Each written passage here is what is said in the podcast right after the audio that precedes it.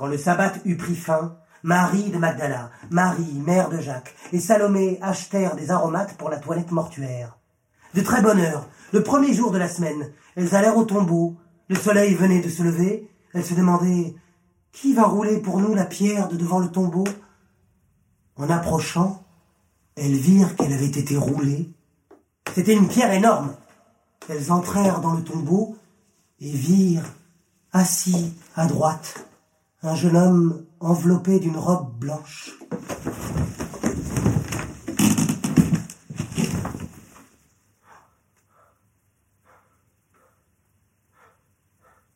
Elles furent épouvantées. Il leur dit Ne soyez pas épouvantés. Vous cherchez Jésus, le Nazarénien, le crucifié. Il s'est relevé. Il l'avait déposé ici, mais il n'y est plus. Allez, dites ceci à ses disciples et à Pierre. Il vous précède en Galilée, là-bas vous le verrez comme il vous l'avait dit.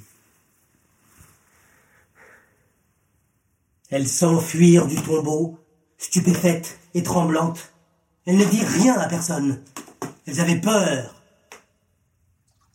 Relevé le matin du premier jour de la semaine, il se montra d'abord à Marie de Magdala, de chez qui il avait chassé sept démons.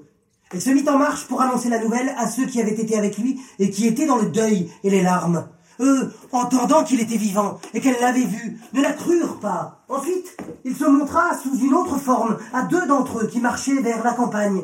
Ils allèrent annoncer la nouvelle aux autres qui ne les crurent pas non plus. Finalement, il se montra à onze, réunis pour le repas.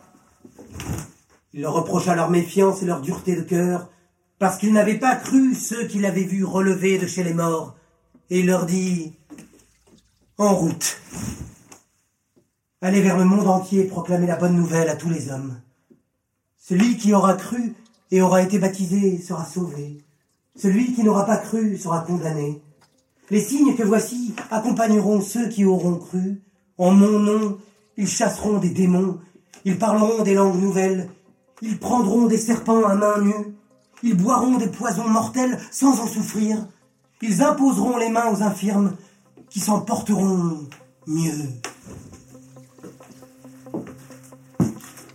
Après leur avoir parlé, le Seigneur Jésus fut enlevé au ciel et s'assit à la droite de Dieu. Les onze sortirent et proclamèrent partout. Le Seigneur agissait avec eux et confirmait leurs paroles par les signes qui l'accompagnaient.